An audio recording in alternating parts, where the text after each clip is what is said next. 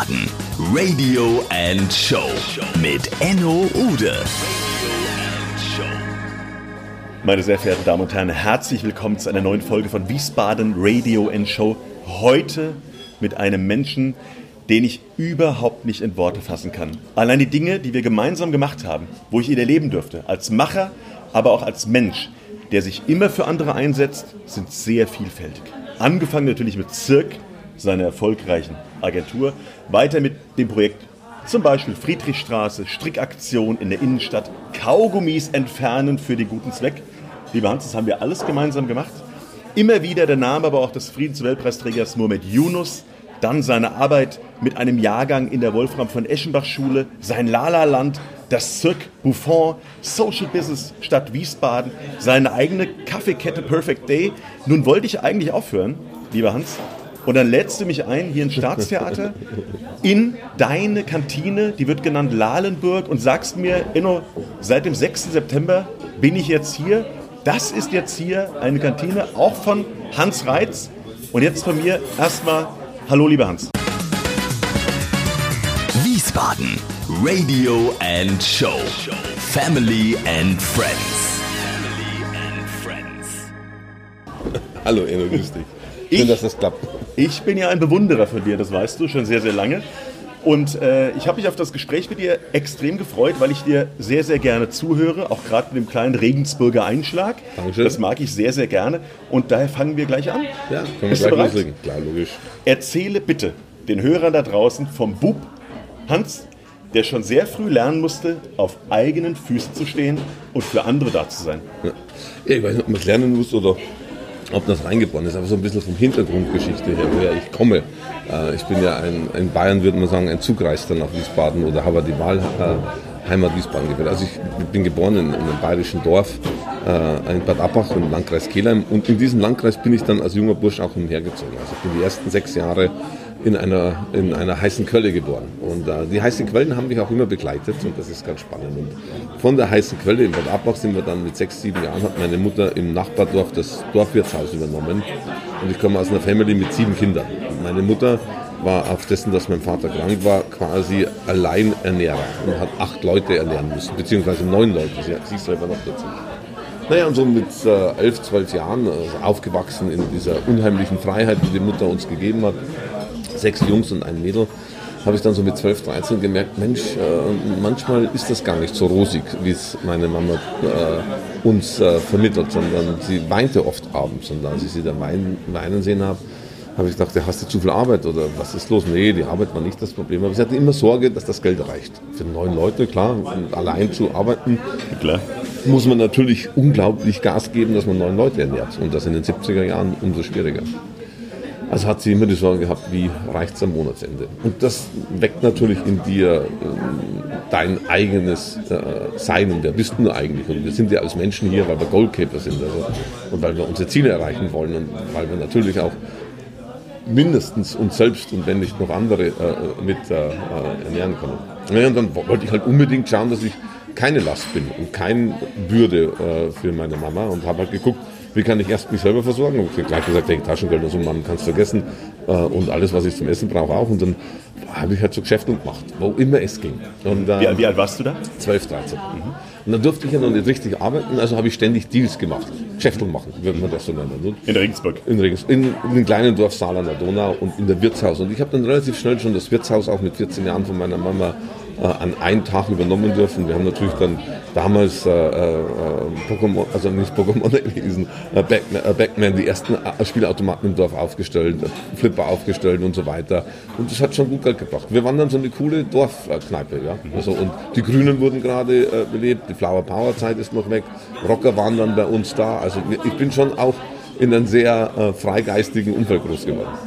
Das ist übrigens auch der Grund, warum wir uns entschieden haben, Hans und ich, heute Mikrofone zu benutzen, die auch das Umfeld hier in der Kantine genauso widerspiegeln. Es kann an der einen oder anderen Stelle ein bisschen lauter werden, aber das gehört einfach zum Umtriebigen, zu einer umtriebigen Schenke dazu. Wann hast du dich denn entschieden, Hans, in die Welt rauszugehen? Äh, Das war relativ früh, äh, als natürlich, ich bin ja ein Donauumfeld, also wir sind ja hier im Rhein, äh, am Rhein und ich bin ein Flusskind und in der Donau ist es natürlich, du schaust den Fluss und du schaust natürlich, was kommt nach der nächsten Biegung und du bist natürlich auch mal mit ähm, am Floß unterwegs mit Tom Sawyer und Huckleberry Finn und gehst mal 10 Kilometer flussabwärts und schaust, das kommt das nächste. Also das waren so die ersten großen Welt- Rhein. Welteroberungen, die man hatte.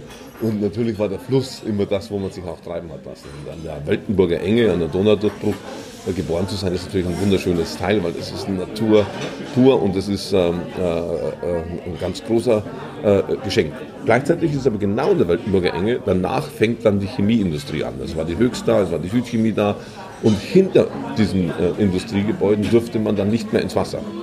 Wenn man da reingefallen ist, musste man sofort zum Arzt, ob man irgendwelche Verätzungen hat. Also war ich in der Konfliktsituation zwischen äh, der Verunreinigungen, die der Fluss hatte, und die Schönheit der Natur direkt an der Nahtstelle. Altmühltal, äh, Weltenburger Enge. Das wunderschönste Tal sollte umgebaut werden zum Rhein-Main-Donau-Kanal und äh, 30 Kilometer weg streiteten sich über die Wackersdorf und über die Wiederaufbereitungsanlage.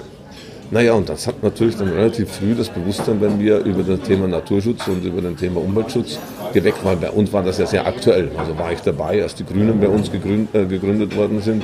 Und ich bin natürlich ein rein, also ein Grün-Nativ. Also wie heute Digital Natives gibt, bin ich ein Umweltschutz-Native. Also wir waren die Waldpolizisten, wir waren die, die aufpassten, wir waren die, die quasi rausgingen und äh, die, äh, mit Einkaufs... Ähm, Polis mit den Leuten mitgegangen und haben denen gesagt, was sie einkaufen sollen, was sie nicht einkaufen sollen. Wir haben Batteriesammelaktionen gemacht, wir haben den ersten äh, Umweltschutzmarkt gegründet und so weiter. Also wir waren voll und ganz auf das Thema, mein Gott, wir müssen die Welt retten. Und das hat mich auch in die Welt getragen, weil man relativ schnell früh erfahren hat, Mensch, das hat alles einen großen Zusammenhang. Wir waren ja auch noch im Konflikt zwischen äh, der USA und der UdSSR und es war ja in diesen kalten Kriegszeiten da. Und wir waren, die Sonntage waren frei, weil wir glaubten, das Öl geht aus. Also in dieser Kindheit ist man da reingeboren und das trieb einen dann auch in die Welt hinaus. Naja, und dann äh, musste ich mich der Bundeswehr stellen. Und das war natürlich eine große Gewissensfrage. 18 Monate äh, meines Lebens äh, einen Staatsdienst äh, zu geben und auch noch nicht freiwillig, sondern die, die sagen, du musst das jetzt machen. Der Freigeist, der ich war, hat nach allen geguckt, um den zu übergehen. Und dann äh, äh, Gewalt war nie ein Ansatz für mich. Ich war immer ein gewaltloser Mensch äh, und auch ein gewaltfreier Mensch. Äh, und die gewaltfreie Gesellschaft ist für mich auch das erste Prinzip äh, nach dem Zweiten Weltkrieg, wo ich reingeboren bin. Nun, dieses erste Prinzip einer gewaltfreien äh, Gesellschaft hat mich dann zu, zu Mahatma Gandhi gebracht. Und Mahatma Gandhi hat mich dann nach Indien gebracht. Okay. Und dann bin ich nach Indien. Und wie alt warst du da? 21. Und dann hast du mir irgendwann erzählt, Hans, als du das Perfect Day damals aufgemacht hast, dass du äh, die Kaffeebohnen oder den Hersteller dieser Kaffeebohnen äh, besucht hast damals, als du in genau dem Alter warst. War das die Zeit? Nee, das war ja mein bester Freund. Also mein bester Freund und ich sind mit 20, 21. Er war Imker und ich war ein Geschäftelmacher. Okay, er hat den Honig gemacht. Ich habe mit den Bienen eigentlich gar nicht so viel am Hut. Äh, aber er hat die Imkerei gemacht und ich, mei, woraus man Geld machen konnte, hat man halt versucht Geld zu machen. Also Honig, sell it, make money. Also das war dann einfach relativ klar. Also wie gesagt, so ein richtig bayerischer Geschäftelmacher. Also machen wir wieder Geld daraus. Naja, und der Harry hat 100, also hat 10 Tonnen Honig in einem Jahr gemacht Was? und hatte dann 120.000 Mark dafür erhalten. Und äh, was natürlich eine Riesenleistung war. Naja, davon äh, mit der Kapitalspritze und mit dem ganzen Thema haben wir dann den Traum erfüllt, dass wir nach Indien gegangen sind. Ich habe Skireisen organisiert, sechs Busse am Wochenende gehabt. Ich habe auch gut Kohle verdient. Und wir waren halt dann frei, also wir waren so die ersten Selfmade-Unternehmer in unserer kleinen Kleinstadt, Abensberg hieß die damals. Und wir haben gut, also wir haben gut Geld verdient beide und dann haben wir die Freiheit gehabt, nach Indien zu fahren oder loszulassen. Und dann bin ich nach Indien, mein Freund auch. Und der wollte aber dort bleiben. Der wollte mit der Menschheit nichts mehr zu tun haben. Der wollte sich in die Natur zurückziehen. Und, und der wollte, Vielleicht auch Requisite zum Umbau bitte. Da merkt ihr, da merkt ihr, Kinder, hier geht es wirklich rund. Deshalb nehmen wir das mit. Wir brauchen nicht das sterile Wiesbaden. Wir brauchen das Wiesbaden mit Liebe und Leben. Bitte weiter. dann geht es natürlich so weiter, dass man sagen konnte, okay, ähm, es ging dann so, dass der Reinhold quasi in Indien geblieben ist und dort eine indische Frau geheiratet hat und er wollte so wie ein Einöd sich zurückziehen, Selbstversorger, überhaupt, also seine These ist immer, je weniger ich tue, desto weniger Schaden richte ich an. Das ist das Einzige, was ich machen kann. Das ist genau das Gegenteil von mir.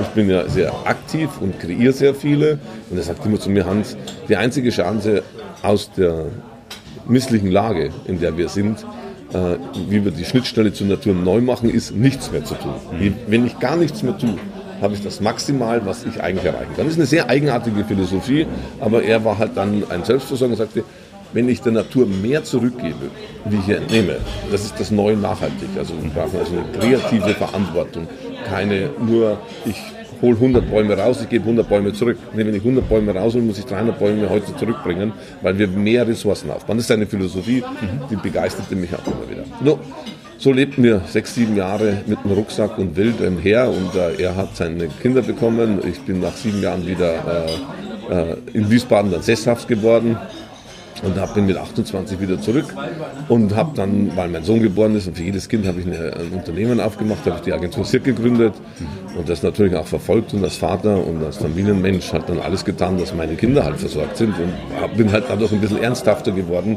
und äh, natürlich, äh, wenn du Vater wirst, musst du halt auch die, die, die, deine Verantwortung tragen. Und meine Verantwortung war halt dann so auch geprägt, ja, ich möchte alles tun, dass äh, ich in meinem Umfeld nicht die Sorgen hatte, die meine Mutter hatte. Also bin ich zu den die Ernährerrolle mir ziemlich klar an, an, angenommen und die auch dann erfüllt. Naja, und der Cirque war aber dann so erfolgreich, dass er wesentlich mehr ge gebracht hat, wie eigentlich äh, ich für meine Familie brauche. Das war der Ursprung ja für das Unternehmen. Mhm. Naja, dann bin ich wieder nach Indien, habe meinen Freund besucht und der hatte in der Zwischenzeit drei Kinder. Äh, ich hatte zwei Kinder und dann sagte er, er musste in die Schule schicken und er muss dann ungefähr so 6000 US-Dollar Schulgeld haben. Und das war so ein Selbstversorger. Ich sage, ja, woraus möchtest du jetzt den Cash machen? Also brauchst du dann Kohle. Naja, da habe ich Kardamom, Pfeffer und äh, ich füttere schon seit Jahren hier die Affen und die, äh, und die Vögel mit Kaffeekirschen. Und die, der Kaffee wächst überall. Und sage, wie viel Kaffee hast du? Ja, so ein, zwei, drei Tonnen Kaffee. Und ja, ist Kaffee, da kann man was machen. Dann bin ich zurück und das Perfect Day hat ja eigentlich der Halli äh, eröffnet und der Dominik, genau. die das vom Spital gemacht haben. Aber die waren ihrer Zeit voraus und wollten hier in London ein Modell, was einfach nicht lief. Hatten die Atmosphäre nicht drin, hatten, fehlte so hm, das letzte Stück. Und äh, denen ging es finanziell auch nicht so gut. Naja, und dann dachte ich halt, gut, dann da kann ich das, mein einfachen, naiven Gedanken war, ich steige jetzt da ein, die zahlen meinem Freund 6000 äh, Dollar für, das, äh, für die Bohnen, dann hat er sein Schulgeld und der Rest ist mir egal. Und ich habe aber das gelöst, ohne dass ich meinem Freund seine Arbeit entwürdige.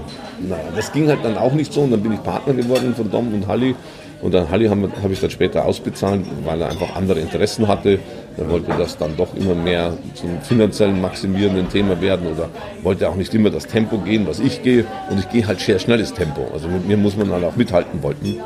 Dann haben, äh, ist das vor ein paar Jahren komplett übernommen und macht das jetzt mit dem Dom, den 33 Prozent nochmal gehört und der die Geschäftsführung dort macht und ich gemeinsam. Und das ist mittlerweile ein ganzes Unternehmen geworden. Heute unterstützen wir nicht nur meinen Freund, der, seine Kinder sind aus der Schule raus. Äh, die, äh, der, äh, der, Sohn äh, Stefan hat übernommen, der führt das in die nächste Generation, sondern wir unterstützen auch immer noch mit ein paar Tonnen Kaffee die Schule, wo sie hingegangen sind und deckeln quasi so den Fehlbetrag der Schule von den 54 Schülern auch noch mit ab. Und der Dom hat diese Beziehung zwischen Indien und Wiesbaden ganz stark gepflegt. Er ist da alle halbe Jahr dort mhm. und hat einen hervorragenden Job gemacht, wie er dann quasi den direkten Kaffeevertrieb von der Farm äh, und von der, von der Permakultur äh, in Indien bis hier nach Wiesbaden und in Frankfurt am Flughafen mit zwei Stationen aufgebaut hat. Und da kann jeder hinfahren. Also es ist ein Kummeli, kann man sich einen Perfect Day an der Webseite anschauen. Da ist ein wunderschönes Homestay, da ist ein, äh, ein, ein Wildtierreservat dabei, ein Ziegerreservat dabei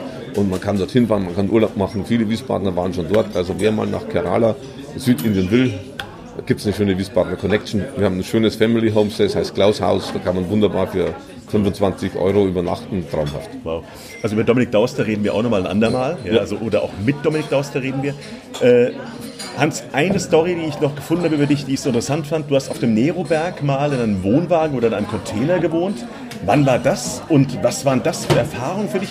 Riechst du das noch ab und zu? So diese Umgebung da oben? Klar, klar. Komm, gestern war ich wieder. Das war Zelttheater Chapiteau. Also ich war ja dann in Indien und ich war ja quasi mehr oder weniger, äh, konnte ich mich nicht in Deutschland melden, weil ich hätte sofort zum Wehrdienst müssen. Ja. Aber ich musste im Sommer immer mal wieder her, um die Visum und die Papiere zu machen. Also habe ich so Theaterleute kennengelernt und in Indien und die haben mich nach Hilfe gefragt, wie man das managt. Und dann habe ich gesagt, okay, ich helfe euch. Dann wurde ich beim Zelttheater quasi so ein, äh, ein, äh, ein Helfer. Und äh, dann habe ich im Zelttheater Chapiteau geholfen. Und, die, der Verein war hier in Wiesbaden an sich, der Manfred Kessler. der war hier im Eckhaus mal so ein alter Wirt und das Wirtshaus. Und wo der Neroberg noch richtig äh, lebte mit Lothar Pohl und Co., da war das so die Szene. Und als ich hier nach Wiesbaden kam, waren noch die anderen Maifestspiele, die alternativen Maifestspiele, das Anrufige, das, äh, die, die, die, die Leute, die das, die Gesellschaft herausgefordert haben, waren noch sehr, sehr aktiv. Und so bin ich dann dem Zelttheater in Neroberg gekommen. Ne? Und dort lebt man im Wohnwagen, einen Monat lang, jeden Tag, äh, jedes Jahr, September. Und im Grunde hast du auch wegen der Vermittlung von den Künstlern und später auch Cirque gegründet, Genau, ne? ja. damit diese Chapiteau-Künstler auch vermittelt werden konnten. Das war ja so ein bisschen... Ja, wir mussten natürlich immer auch wieder die, die Schauspieler ernähren. Und äh, die haben wir nicht immer nur ein Einkommen gehabt. Also haben wir im Winter hier mit dem, damals mit dem Bodatz, der hatte die Ente, mit dem Wilhelmstraßenfest. Also so all die Sachen, wo äh, sehr prägend war, äh, waren wir irgendwo, hatten, war, haben wir da schon mitgemischt. Wir waren halt so äh, die Gaukler. Ja, ihr merkt schon, was hier für Namen fallen. Jetzt muss ich noch mal einen Schritt nach vorne gehen. Äh, meinen Studenten an der Hochschule Fresenius zeige ich immer ein Video von dir, Ja. äh, wie du bei der TEDx, ja, das verlinken wir auch in den Show Notes, in einem Overall, in einem Strick-Overall mit einer Trommel dort fünf Minuten lang ein Solo machst. Da ist meine Frage, ähm, du hast ja damit einen riesen Aufsehen erregt, das Video ist extrem viel geklickt. Was hat dich da getrieben mit der Trommel? Woher kannst du das? Und wieso hast du das vor diesen Managern ausgepackt? Ne, A, merkt ihr ja schon, ich glaube nicht an ein Single-Dasein. Also ich glaube, dass wir alle Menschen multidimensionale Wesen sind. Also du bist ein guter Radiojournalist, du bist ein guter Familienvater, du bist ein guter Musiker, du bist ein guter Fußballer vielleicht. Also wir haben einfach mehrere Talente, die wir ausprägen können. Also so einer bin ich auch und äh, dementsprechend möchte ich natürlich auch mich selber erkunden im Spiel, was kann man einfach machen. Naja, und so habe ich dann äh, in Indien südindische klassische Musik für mich äh, angenommen und habe mehrere Lehrer gehabt in der Meenakshi-Tempel in Madurai und habe quasi südindische klassische Musik auch für sechs Jahre, sieben Jahre studiert oder mir beigebracht und mir mit verschiedenen Lehrern auch unterrichten lassen. Die Trommel war sechs Jahre lang, jeden Tag fünf bis sieben Stunden bestimmend für mich. wow. Wie ein klassischer Musiker halt. Und mit der, habe ich, äh, mit der bin ich abends ins Bett gegangen, mit der bin ich morgens aufgewacht, die hat 13 Kilo, mit der bin ich um die Welt gereist.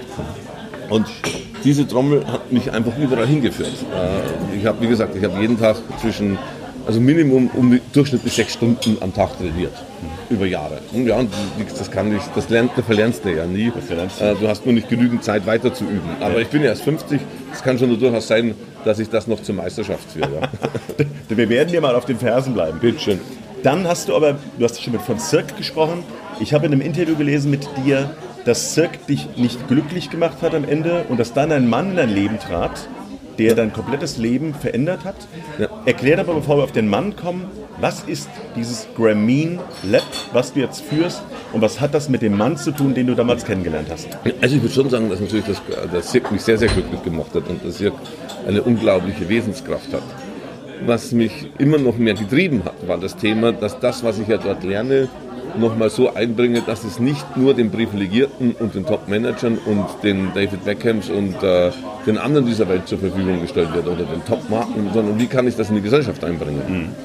Naja, und das habe ich immer Ausschau gehalten. Und schon 2001 und 2002 haben wir mit dem Cirque das Thema Cirque, also Cirque Responsibility und Cirque äh, äh, Social Responsibility gegründet. Wir waren eine der ersten Agenturen, glaube ich, das um die Jahrtausendwende sehr ernsthaft in Deutschland mit äh, reingebracht haben. Naja, und aus dieser Sache heraus hat es dann auch so weit das gegeben, dass man gesagt hat, okay, ähm, äh, was ist eigentlich das innere Band, was uns zusammenhält? Und ich konnte dann schon für die Ärzte ohne Grenzen äh, arbeiten pro bono. Ich habe dann für den Dalai Lama auch was äh, äh, mit in Österreich machen dürfen. Und somit habe ich immer Ausschau gehalten, wer sind die großen Gesellschaftsgestalter, die friedvoll, gewaltfrei das machen. Und ich war im Club of Budapest äh, im Kuratorium und dort war auch Professor Yunus und der hat dann aus unserer Mitgliedschaft quasi äh, einer, den, äh, den man dann kennenlernen durfte über den Club of Budapest, hat den Friedensnobelpreis bekommen. Und der Jan Teunen, ein guter bekannter Wiesbadener auch, der hatte den direkten Zudrang. Und der hatte einen Tag geschenkt bekommen. Dann hat der Jan gesagt, ach, ich nehme den Tag gar nicht an, ich kenne jemanden, der hat das mehr verdient, wie ich mir das immer gesagt habe, und hat mir den Tag geschenkt. Und da ich den Tag geschenkt bekommen habe mit dem frisch gekürten Friedensnobelpreisträger, habe ich ihn auch weiter verschenkt an sechs Leute. Und dann wurde ich Freund mit den Menschen und dann bin ich nach äh, Bangladesch gefahren, habe mir drei Monate Zeit genommen und habe mir das angeschaut und dann hat Professor Yunus mich auf Reisen eingeladen und dann habe ich gemerkt, dass dieser Mann so fasziniert als Banker of the Poor und so eine klare, einfache Message hat, wie der Herr Raiffeisen auch oder wie der Herr Schreber oder wie alle anderen, äh, auch wie ein Bosch oder wie alle anderen große Geister, die einfach sagen können, wir können die wirklich brennendsten Fragen unserer Zeit immer lösen. Und diese einfachen Rahmenbedingungen, äh, die er dann quasi so wunderbar gesetzt hat, die noch, äh, die einfach klar sind, dass man äh, unternehmerische Kraft einbringen kann, um gesellschaftliche Aufgaben zu lösen und zu kultivieren. Das hat mich dann so fasziniert gesagt, wir brauchen ja eigentlich einen Punkt, wenn du eine Rede hältst, wo gehen die Leute dann hin? Und wo bringen die ihre Kreativität ein? Und dann habe ich gesagt, lass uns das Grameen Creative Lab gründen. Und bin zum erst hier in Wiesbaden an Schloss Freudenberg im November 2008 äh, hingegangen und habe mich mit 10, 12 Leuten im Freudenberg unterhalten, was könnte es denn sein? Und das ist ja auch so eine Traumperle in, äh, in, in der Stadt, äh, wo wir sagen können, wir sind- Schenk. Ja. Ja. Ja. Ja, und daraus wurde dann äh, das Grameen Creative Lab und das ist acht, neun Jahre jetzt unterwegs. Wir haben jetzt acht Jahre das äh, Thema Social Business promotet. Wir sind heute mit Sicherheit ein wichtiger Player in diesem gesamten Umfeld, was man soziale Innovation bedankt und äh, wir sind diejenigen, die das Konzept von Social Business nach vorne bringen. Ja. Okay, so, da gehen wir mal in die Werbung. Viel Spaß da draußen. Wir blenden Werbung ein. Ciao, ciao. Wiesbaden. Reklame. Reklame. Und nun mal was in eigener Sache. Solch ein Podcast macht tierisch Spaß. Aber solch ein Podcast lebt eben auch nicht von Luft und Liebe alleine. Es braucht Unternehmen oder Menschen hinter den Unternehmen, die an solch neuartige und innovative Formate wie beispielsweise das eines Podcasts glauben und es von Anfang an unterstützen.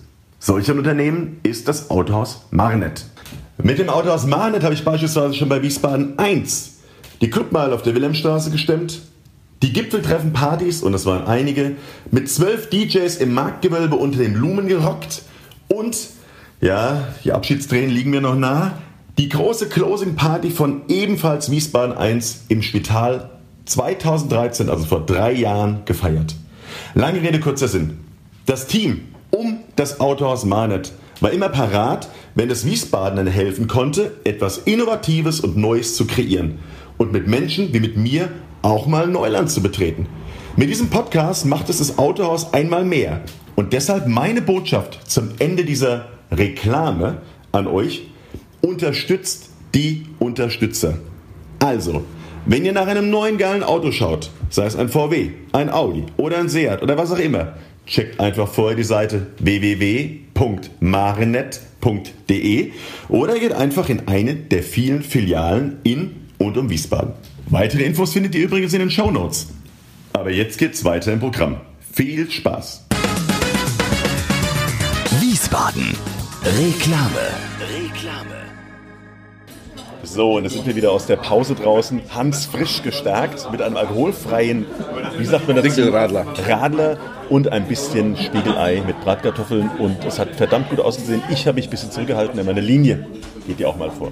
Da wir uns ja schon sehr, sehr lange kennen, Hans, bin ich im Netz über die Headline gestolpert. Millionärreiz vom Aussteiger zum Sozialmäzen. Ärgert dich dieses Millionär nicht? Denn genau das ist ja, was du nicht willst. Geld anhäufen. Du magst ja was Gutes tun. Ich habe natürlich nichts gegen Geld anhäufen, ganz im Gegenteil. Muss, jeder muss seine äh, Reserven mit aufbauen.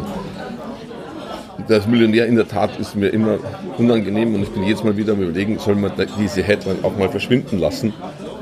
Muss ich bei der Frankfurter Rundschau anrufen und sagen, bitte nehmt doch das mal weg. Dann habe ich mir das durchgelesen und gesagt, ja, mei, es war ja auch nun so, dass ich den Zirkel gegründet habe und das ist, glaube ich, auch der Unternehmerspirit. Wenn du heute anfängst, deine Familie zu ernähren, wenn du heute anfängst, ernsthaft zu sagen können, ja, ich bin halt, ich bin halt jetzt der Familienmensch und ich sorge um die Familie, dann gehst du natürlich, so wie heute auch bei mir, ähnlich wie bei meiner Mutter, die hatte acht Leute, für die sie zusätzlich ernährte, bin ich mittlerweile auch mit meinen vier Kindern, zwei Ziehkindern, meiner Mama helfe ich noch, meinem Papa helfe ich noch, mein Bruder, einen von meinem Bruder helfe ich noch, ernähre ich unterm Strich auch acht Leute oder neun Leute. Also renne ich mal schon grundsätzlich Monat für Monat darüber, dass ich neun Leute, äh, die auf mein Einkommen zurückgreifen müssen, einfach dementsprechend auch da sind. Mehr oder weniger zu 100 Prozent, aber zum großen Teil. Naja, und wenn du schon so Gas gibst, das ist ja ähnlich wie in der Natur, ein Kirschbaum gibt dann auch nicht neun Kirschen, sondern er gibt die Kirschen so viel er kann. Und so war das auch beim, bei meinen Unternehmen. Ich habe natürlich alle Unternehmen so ausgerichtet, dass sie so viel geben, wie sie können, äh, damit man einfach sich voll entfalten kann.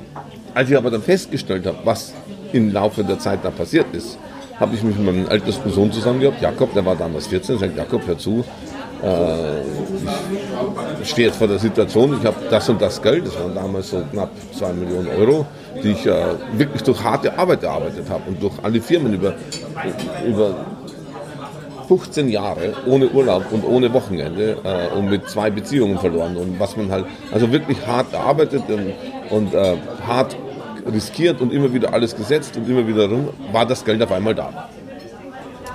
Und ich wollte es dann halt auch so sagen können, also ich habe dann andere Leute gesehen in der Krise 2008, 2009, die hatten noch viel mehr Geld. Die hatten 10 Millionen, 12 Millionen, 8 Millionen. Und denen ging es auf einmal total schlecht, weil sie statt 10 Millionen 9 hatten. Oder weil 5, 3. Und dann habe ich zu, meinen, zu den Leuten gesagt, sagt mal, wie kann es euch schlecht gehen? Der, Durchschnitt, der Durchschnittseinwohner hat 30.000 Euro Jahreseinkommen. Mhm. Äh, der Durchschnitt äh, in Deutschland hat ein Erspartes äh, von nicht mal 25.000. Du, du, hast sechs, siebenstellige Summen. Und Max, holst mir jetzt was vor, dass es dir nicht gut geht? Naja, dann bin ich mit dann war die Idee von Social Business, ich war 42 und natürlich ist das angehäufte gibt von der Gesellschaft wieder zurück. Das ist für mich ganz selbstverständlich. Und ich habe den mutigen Schritt getan, mit 42 alles zurückzugehen und nicht mit 70. Mhm. Also habe ich mich entschlossen, das Vermögen, was ich quasi zwischen meinem mehr oder weniger 33. Lebensjahr bis zu meinem 42. Lebensjahr, neun oder zehn Jahren, die ersten Jahre habe ich ja kein Geld verdient, was auf einmal die Früchte der Arbeit von meiner Unternehmerschaft so aufging, die schon relativ früh wieder Gesellschaft zurückzugeben. Also habe von den 1,8 Millionen Euro quasi wieder in Social Business investiert, in Unternehmenschaften rein. Habe meine Familie gefragt, ob ich das machen darf, habe das Studiumgeld zurückbezahlt. Heute rückwirkend war ein bisschen zu früh, weil jetzt habe ich ja nochmal zwei Kinder mhm. und ich bin ja anders wie ein Arbeitnehmer nicht abgesichert. Das ist eigentlich mein Rentengeld irgendwann einmal. Mhm. Und äh, natürlich äh, habe ich das jetzt mal gegeben, um gesellschaftsfördernde und gesellschaftsfördernde Themen zu machen. Und irgendwann brauche ich das Polster auch mal wieder als freischaffender, äh, vierfacher Familienvater, äh, muss ich mich irgendwann einmal auch wieder in der Substanz äh, dabei herwerden. Aber ich habe mich entschlossen, es wegzugeben. Also, und, äh, aber ich würde jedem Menschen dazu raten, äh, seine Wünsche zu erfüllen. Also ich habe nichts gegen die Zielsetzung, dass man sich ein Polster anschafft. Und auch Wohlstand ist nichts Verwerfliches, sondern Anstrebenswertes. Wenn man aber mal für sich seine Ziele erreicht hat, und die sollte man definieren. Und äh, da, da gibt es eine definierte Grenze, die man im Jahr braucht.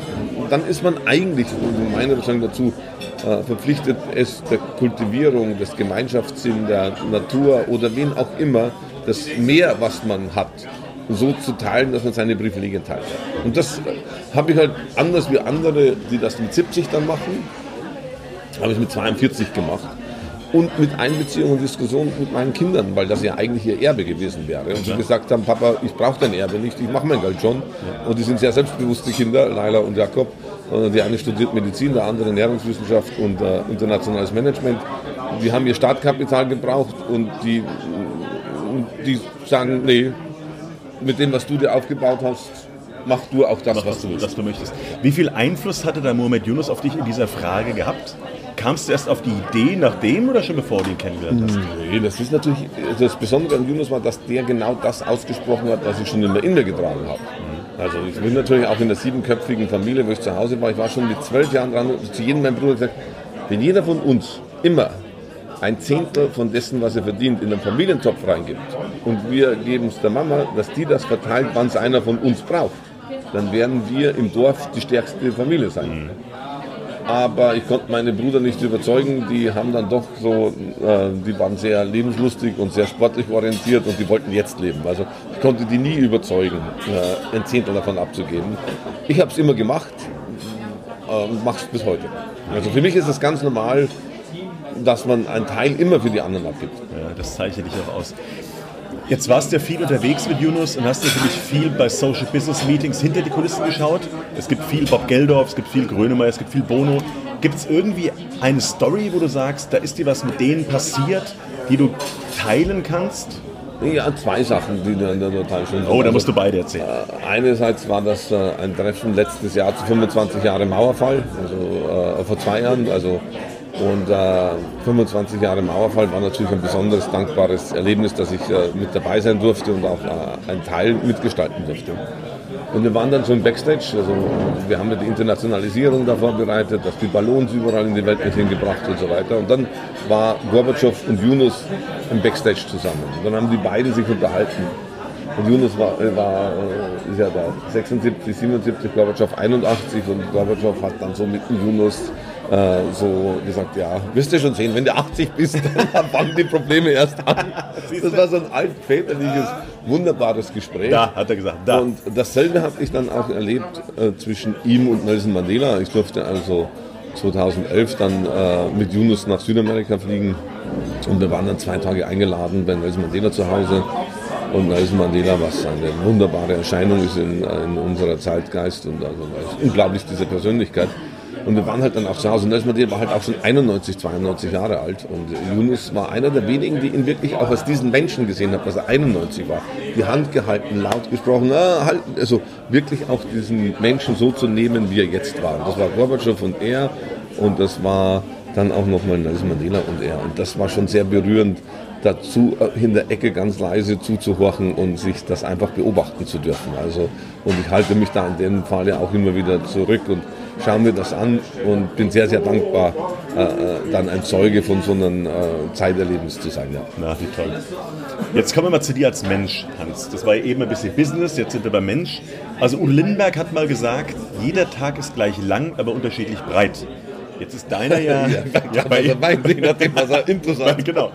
Jetzt lassen wir mal das Breit weg von irgendwelchen berauschenden Mitteln, sondern gehen wir in die Breite tatsächlich, was man mit dem Tag anstellt. Was treibt dich denn eigentlich jeden Tag an, weiterhin der Macher zu sein? Hast du ein Mantra? Na, schon die Familie. Also schon eindeutig so. Äh, natürlich in der Verantwortung her, wenn man seine vier eigenen Kinder hat und äh, wenn man seine Familie hat und auch wenn man seine Herkunftsfamilien hat, gibt es eigentlich genügend Aufgaben, die man da drin zu erledigen hat und auch zu aufzuarbeiten hat, auch geistig zu, zu machen. Das dürfte schon so dieser Hand sein, der jeden Tag so untriebig ist. Und dann natürlich so, dann unsere Mutter hat uns alle als Menschenfreund erzogen. Und wenn du heute meine Kinder fragst, äh, was sie sind, dann sagen sie dir, ich bin ein Freigeist und ich bin ein Menschenfreund. Und wenn du sie fragst, warum sind wir hier, werden sie dir antworten, weil wir spielen wollen. Und dieser Spieltrieb und dieses, warum dass wir da sind und äh, dass wir Freigeister sind, dass wir Menschenfreunde sind, das ist das. Also wir sind meine Family und woher ich komme und was ich auch vertrete, wir sind einfach wir sind Menschenfreunde. Ja. Ich mag sie gern und, und ich finde sie gut. und mit dem Wissen von heute, was würdest du dem Bub Hans aus der ersten Frage mit auf den Weg geben? Was würdest du ihm raten? Was soll er anders machen? Soll er was anders machen? Ja, ich würde tatsächlich sagen, shit. Jetzt, jetzt kommt's. Jetzt haben wir ja, ihn, diesen ja. Hans Reiz. Lern mehr Sprachen, geh früher rein und geh mit äh, 10 bis 15 äh, mach das Latinum und, und, und, genieß, genieß das Lernen. Also und, und schau, dass du das selbstbestimmte Lernen äh, nachfahren. Also heute rückwirkend, wie gesagt, ich habe mit 14 Jahren die Schule verlassen mhm. und habe erst mit 42, 43 die erste Universität betreten. Und dieses selbstbestimmte Lernen als junger Mensch, dieses freie Zugang zum Wissen, zu sagen, das kann ich mir noch an. Also das ist Lernlust, diese Lernfreude, und das auch gezielt auf Themen in der Philosophie, Themen in der Geschichte, Themen, also die Faszination in der Geschichte, das würde ich heute dem jungen Hans noch stärker raten.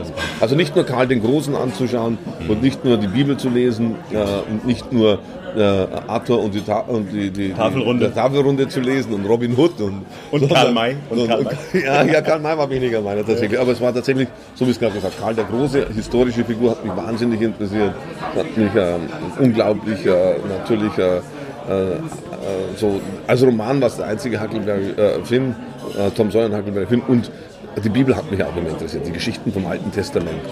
Und ich habe mich ich würde heute sagen, lese schon früher mal Hesse, lese schon früher mal was Alternatives, äh, gehe schon früher mal auf Goethe und Schiller zu.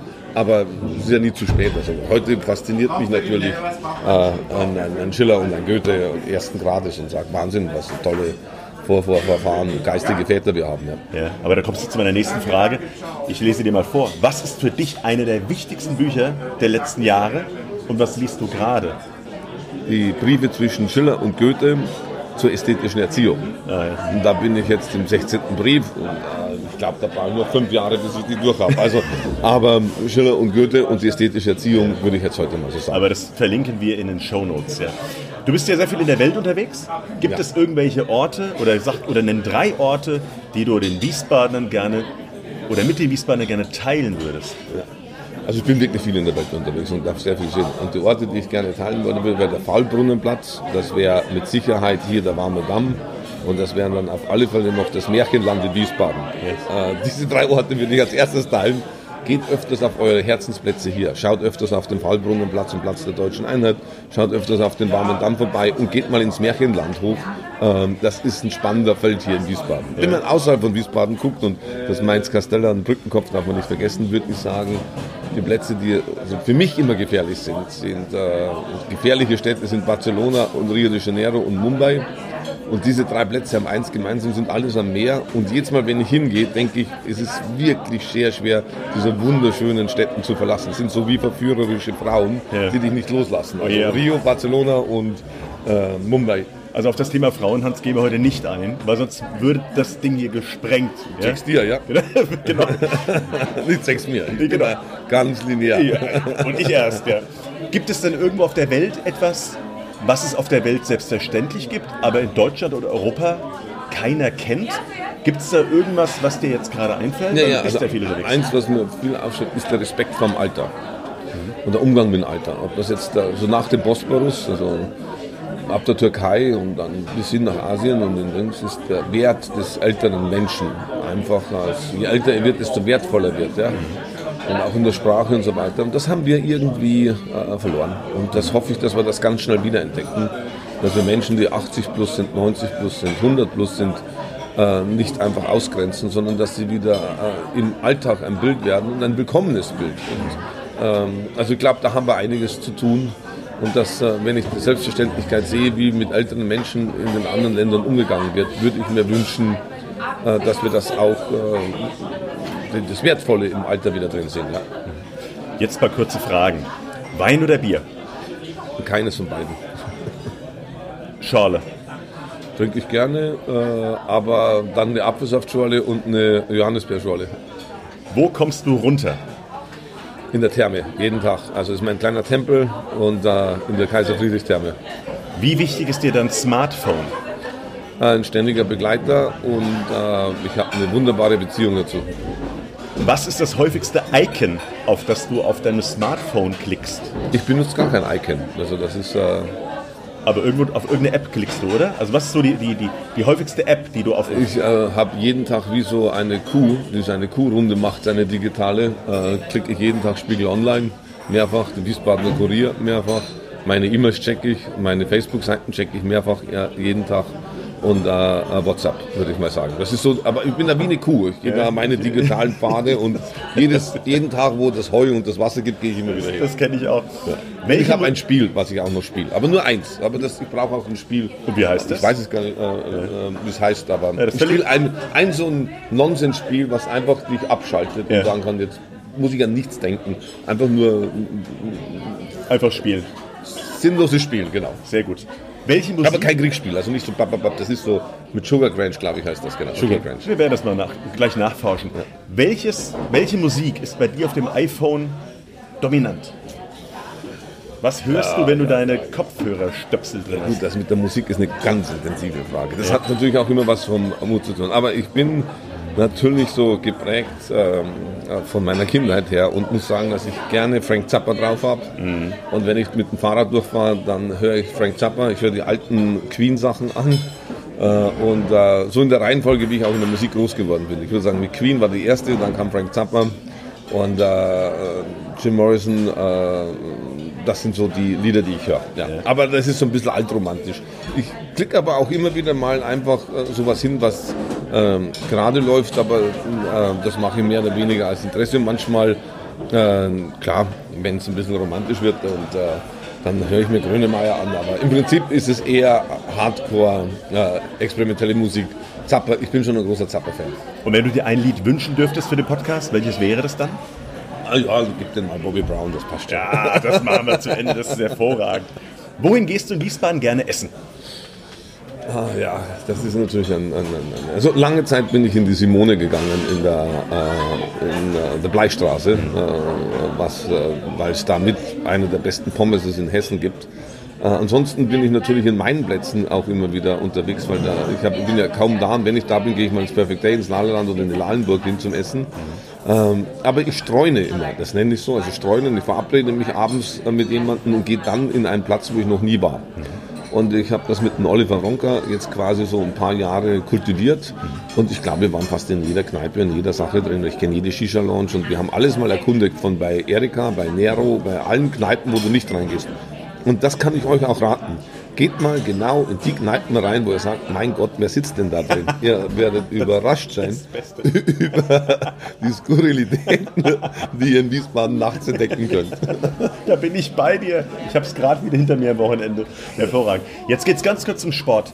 Wenn der SVW in Wiesbaden gegen Jan Regensburg spielt, für wen hältst du denn dann? Ja, dann bin ich natürlich für ein tolles Spiel erstmal Ja. und hoffe, dass es leidenschaftlich und an der Grenze ist und dass ein Held entsteht.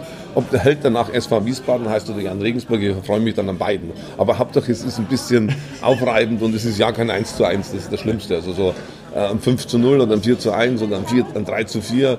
Äh, ja, für beide freue ich mich. So diplomatisch kenne ich den Hans gar nicht. Deshalb machen wir gleich weiter. Wiesbaden ist für mich. Meine Heimat und die Heimat, nee, nee, nicht meine Heimat, aber Wiesbaden ist die Heimat meiner Kinder. Mein Wunsch für Wiesbaden wäre, dass Wiesbaden eine Spielstätte wird, eine Spielstadt. Also das heißt, dass die Leute, die herkommen, die Leute, die wir hier begrüßen, sagen, komm, spielt mit uns. vorletzte Frage. Was macht Hans Reitz in fünf Jahren mit 55? Was ist dein Passion Project? Wo siehst du dich, wenn du heute überlegst, Hans, in genau fünf Jahren, was machst du da? Naja, in der Zeit und in der Erziehung mit meinen Kindern und im Austausch mit meinen Kindern und mit meinen Kindern so viel gespielt zu haben, wie es nur geht. Und mich selber ein bisschen fitter wie heute. Äh, Und also, dass ich bin ja dieses Jahr 50 geworden und habe gesagt, mit 60 möchte ich fitter sein wie mit 50. Und mit 55 möchte ich auf alle Fälle äh, mindestens fünf Dinge getan haben, die ich bis jetzt noch nie getan habe. Also neue Plätze aufsuchen, weiter neugierig sein, weiter draußen irgendwas erkunden, was ich heute noch gar nicht sehe. Könnte aber sein, äh, dass für mich das Thema Sport also, und das Thema Olympische Spiele, der soziale Impact der Olympischen Spiele ganz vorne sein kann. Oder es ist die Philosophie. Also so, da muss ich mich jetzt mal entscheiden, was als erstes kommt. Kommt nochmal der Sport und dann die Philosophie. Aber das sportliche Vereinswesen äh, und das Vereinswesen an sich, der informelle Sport und der formelle Sport, das so Stadtmeisterschaften in Wiesbaden, das wird mich so interessieren, so eine neue Art, also das Thema einer Stadtmeisterschaft hinterm Ball des Sports drangehangen. Also der Ball des Sports in Wiesbaden bleibt und wir machen eine Stadtmeisterschaft, indem wir das informelle Sport, den formellen Sport und wo wir auf der Ele-Heu-Schule mit dem DOSB sprechen, mit der Sporthilfe sprechen, was kann Sport, die Sportvereine dementsprechend und, äh, vorangebracht haben. In fünf Jahren vielleicht mit dir zusammen mit ein paar anderen Leuten coole äh, Stadtmeisterschaften Na? und das Stadtfest da neu definiert zu haben. Na, da sind wir doch schon mal auf dem Weg. Letzte Frage. Wen würdest du gerne kennenlernen und wen wollen wir beiden denn mal gemeinsam bei einem Podcast interviewen? Wen würde ich gerne mal kennenlernen? Ja, es gibt Don Wang, einen Chinesen. Der ist 80 Jahre, der macht gerade so die Furore in, äh, im, in, im Internet, weil er mit 50 zum ersten Mal ins Gym gegangen ist und dann mit 49 hat er noch eine Pantomime-Gruppe. Also Don Wang in Wiesbaden zu begrüßen, das wäre super. Äh, weiß nicht, ob wir das jemals gelesen können, aber das wäre einer von den Menschen, also ein Chinese, der mir richtig Hoffnung gibt. Und äh, das andere ist ein, ein, ein, ein wunderbarer Mensch, den habe ich bei Titelthemen und Thesen gesehen.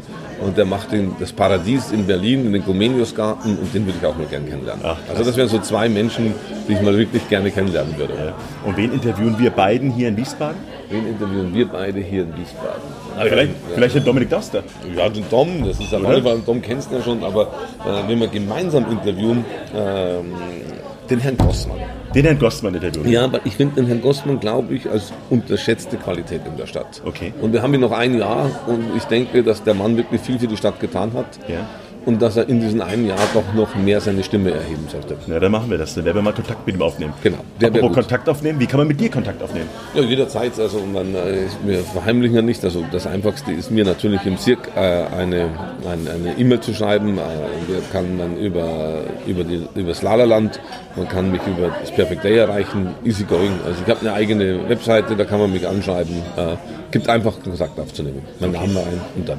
Super. Also bevor ich den letzten Satz dir überlasse, weil äh, meine Gäste immer den letzten Satz sagen, danke ich mich erstmal bei dir, Hans, dass du da warst. Ja. Dass wir uns hier an dieser Stelle treffen konnten, weil das ist ganz Ja. schön geil. Vielleicht ein bisschen laut am Zimmer, das äh, kriegen wir raus. Und ich bedanke mich bei den Hörern da draußen, dass ihr wieder mal eingeschaltet habt und die Geduld hattet mit zwei Menschen, die sich so lange kennen. Und ich übergebe jetzt an den Hans für sein Abschlussplädoyer. Ja, also freut euch mit den Menschen, mit denen ihr zusammen seid, wenn man das so sagen kann. Und nehmt das Leben nicht immer so ernst und seid den Spiele verpflichtet. Da sagen wir Danke. Macht's gut da draußen. Ciao, ciao. Hey there, people, I'm Bobby Brown.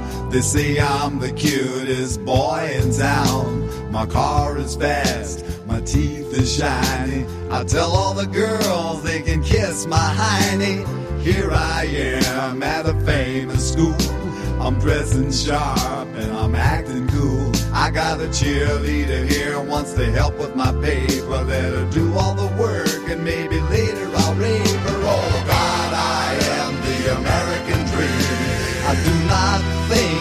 too extreme, and I'm a handsome son of a bitch. I'm gonna get a good job and be real rich. Get a good, get a good, get a good, get a good. Women's liberation came creeping all across the nation. I tell you people, I was not ready when I fucked this dyke by the name of Freddie. She made little speech then, all she tried to make me say when she had my balls in a vice, but she left the dick. I guess it's still hooked on, but now it shoots too quick. Oh God, I am the American dream, but now I smell like Vaseline, and I'm a miserable son of a bitch. Am I a boy or a lady? I don't know which. I wonder, wonder. Das war Wiesbaden Radio and Show mit Enno Ude.